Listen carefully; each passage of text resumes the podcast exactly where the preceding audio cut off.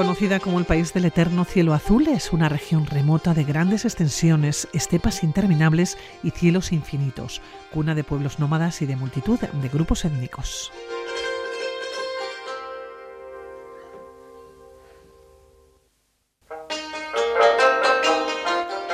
Es la tierra de cruce de culturas y de religiones que posee una gran variedad de ecosistemas. Hablamos de Mongolia, una tierra mítica y legendaria.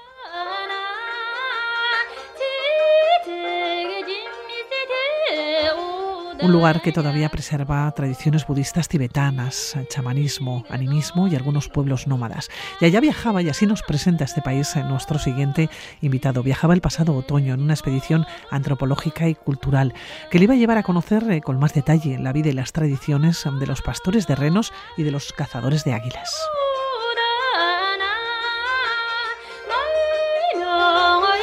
Francés Bailón, antropólogo, viajero, ¿cómo estás? Según un buen día. Egunon, buen día, ¿qué tal? Muy bien. Bien. Oye, Francés, ¿qué se le pierde a uno en Mongolia? ¿O qué busca uno en Mongolia? ¿Qué, te gusta tanto, no? El, buscar y el acudir, el viajar a, algunos lugares, a algunos pueblos remotos, ¿no?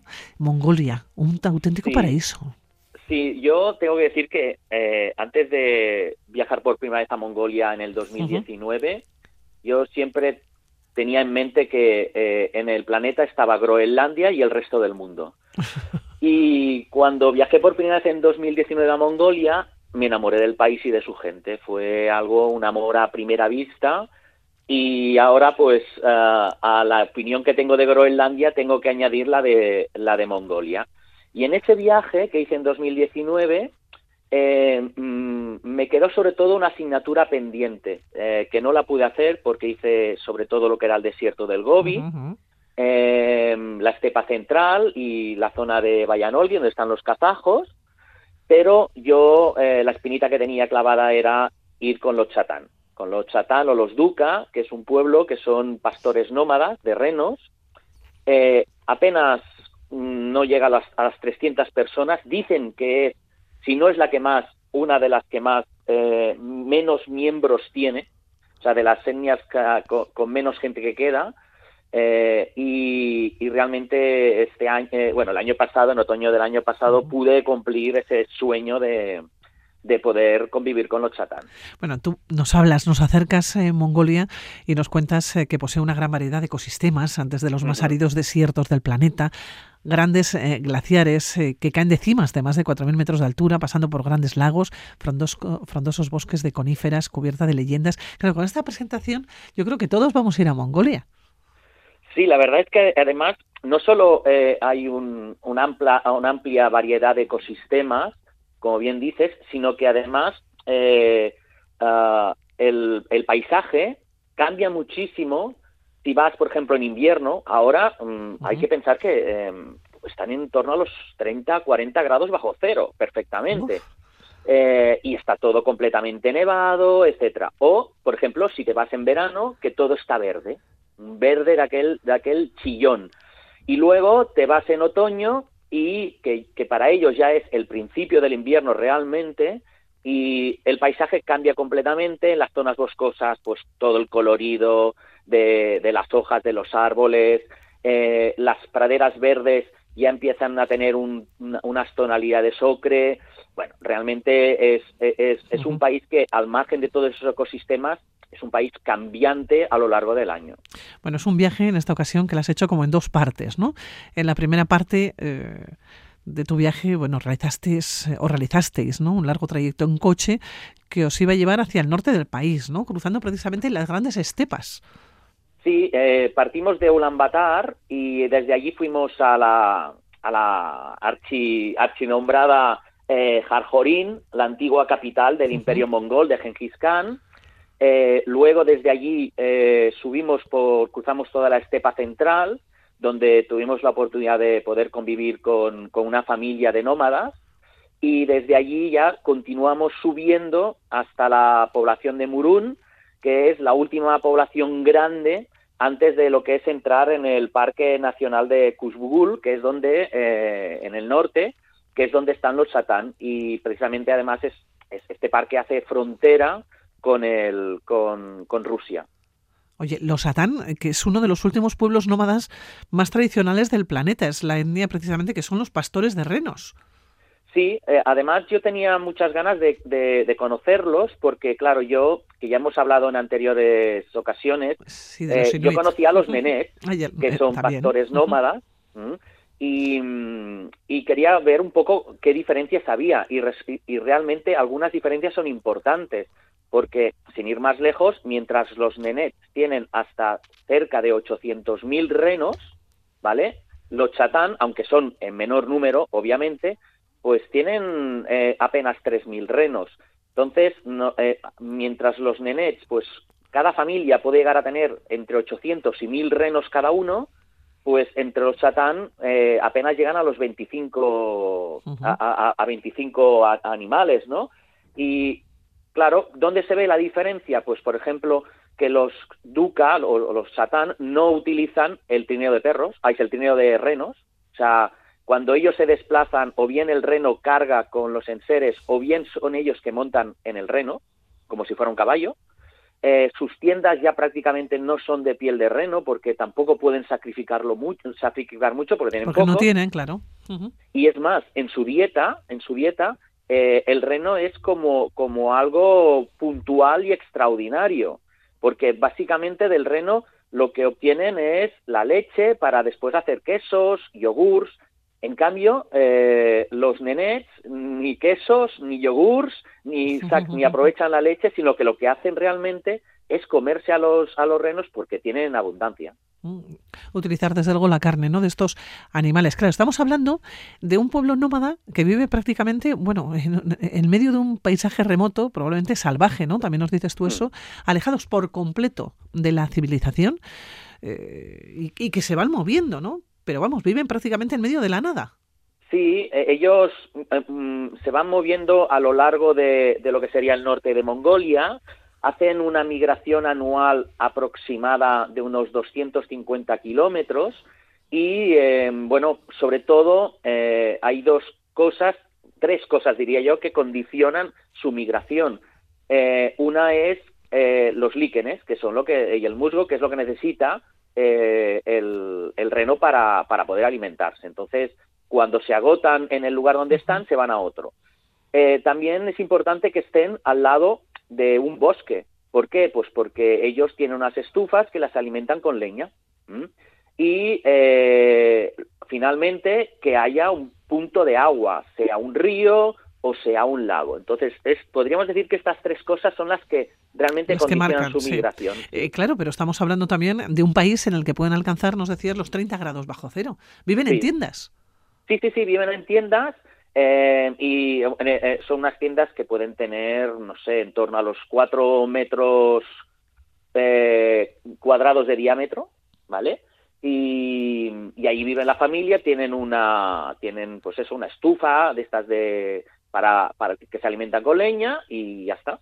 Y, así es eh, una vida sencilla en, en, medio de la naturaleza. Y hay una cosa que me gustó mucho que me dijeron y es que ellos con el bosque, porque el bosque creen que allí están sus, sus antepasados que los guían, dicen de que ellos la relación que tienen con el bosque es a través de un, de un cordón umbilical que les une a, a, las zonas boscosas, ¿no? Y realmente es muy bonito que hoy día un pueblo pueda eh, expresarse de esa manera la relación que tiene con su entorno. Y con la tierra.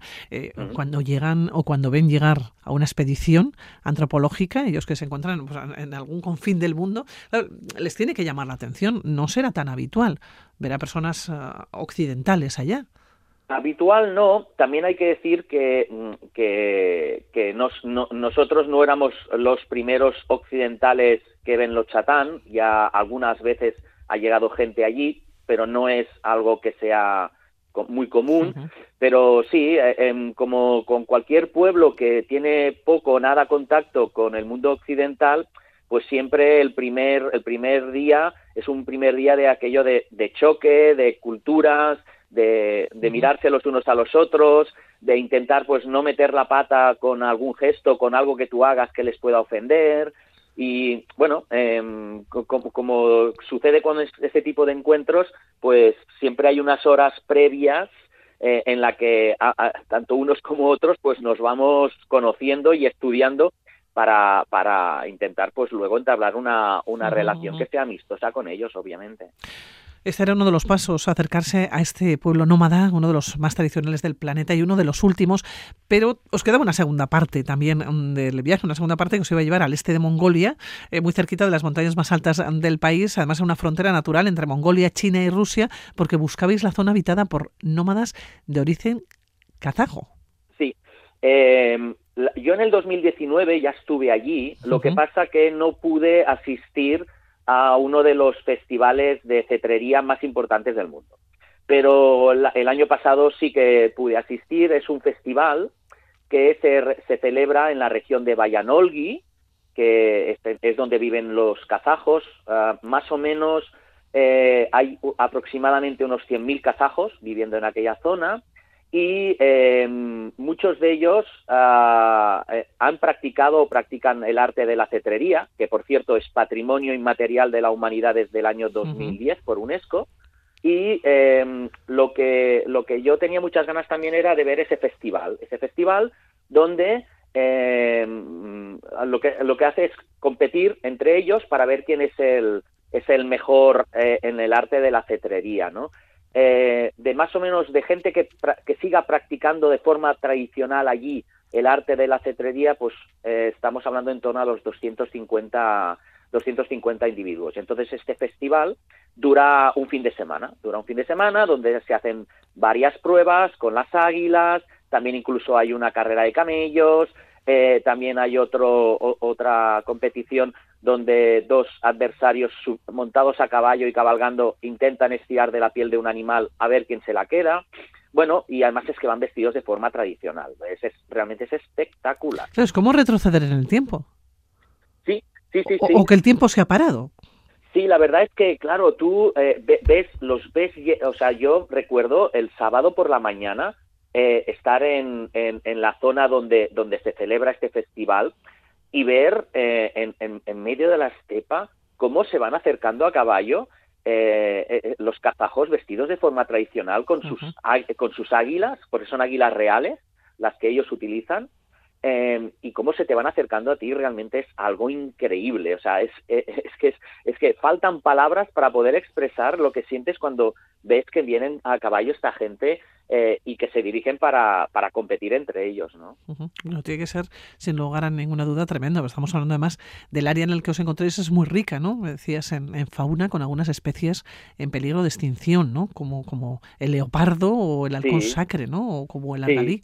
Sí, eh, eh, ah, no, además, aparte de, estos animales, también, por ejemplo, pues hemos de tener en cuenta que los kazajos también son nómadas y, por ejemplo, allí pues podemos encontrar desde camellos bactrianos, eh, también podemos encontrar los yaks, em, ovejas, cabras, em, em, lobos, conejos, realmente es, un, es, es, una zona que es muy rica y además es espectacular, porque claro, las montañas Altai son son bestiales, ¿no?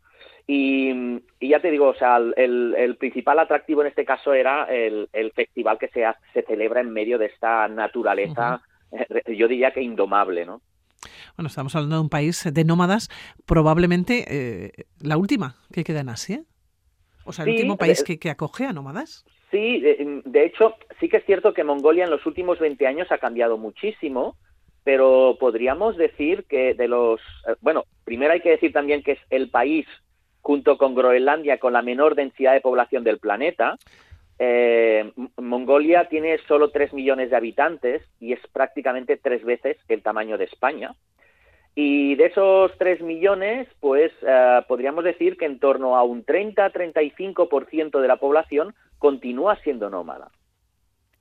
Y, realmente eh, es espectacular porque es que estamos hablando eh, que en pleno siglo XXI eh, el, más de un 30% de una población de un país sigue siendo nómada. sí, sí, sí, claro, estamos hablando de un país y, nos has hablado del clima, claro. Un país en el que habrá, entiendo, grandes extensiones de terreno en los que no viva absolutamente nadie, porque probablemente no se podrá vivir en determinadas épocas del año. ¿Sí? en los que no vive prácticamente nadie y en los que tú, por ejemplo, cuando tú vas con, el, con un 4x4 en medio de la estepa, em, puedes llegar a pasar días sin ver a nadie también. Porque, porque es así, es decir, em, tienen una grande eh, eh, unas grandes extensiones y como son poca gente y además son nómadas, pues te puedes encontrar con esta situación de, de que pasen días y que no veas a nadie. Mm, es tremendo. Oye, siempre me queda la, duda. Nos vamos a despedir ya enseguida, pero tenemos que hablar más veces contigo, Francés, eh, porque tú has viajado muchísimo, porque nos has hablado en numerosas ocasiones ya del pueblo inuit, nos has hablado de Groenlandia, has estado muchas veces, has estado en estos pueblos eh, fríos, pero también has convivido ¿no? con pueblos en México, por ejemplo, en Guatemala, ¿no? con los eh, cachiqueles o los magaray de Indonesia. Siempre me, queda la duda si tienen algún parecido todos estos pueblos, o si conservan o tienen algo en común.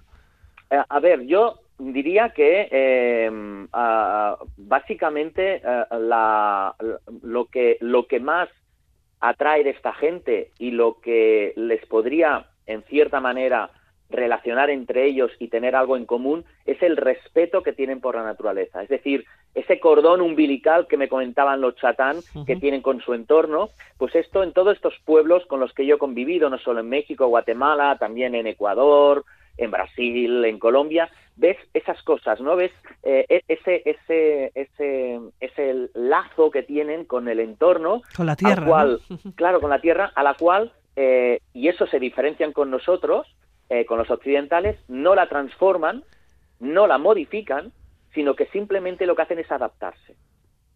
Y eso es la gran diferencia entre todos estos pueblos indígenas y nosotros. Bueno, Francés, que tenemos que charlar. Tenemos que seguir charlando otro día. Eh, darte las gracias por estar con nosotros. Ha sido un placer. Francés Bailón, antropólogo, eh, viajero. Recordar eh, que si buscan en Google se van a poder encontrar con todos tus viajes a través de, Internet y también con charlas, con seminarios que habitualmente realizas y que son muy interesantes. Francés, muchísimas gracias. Buenos días. Suri, Buenos agur. Agur.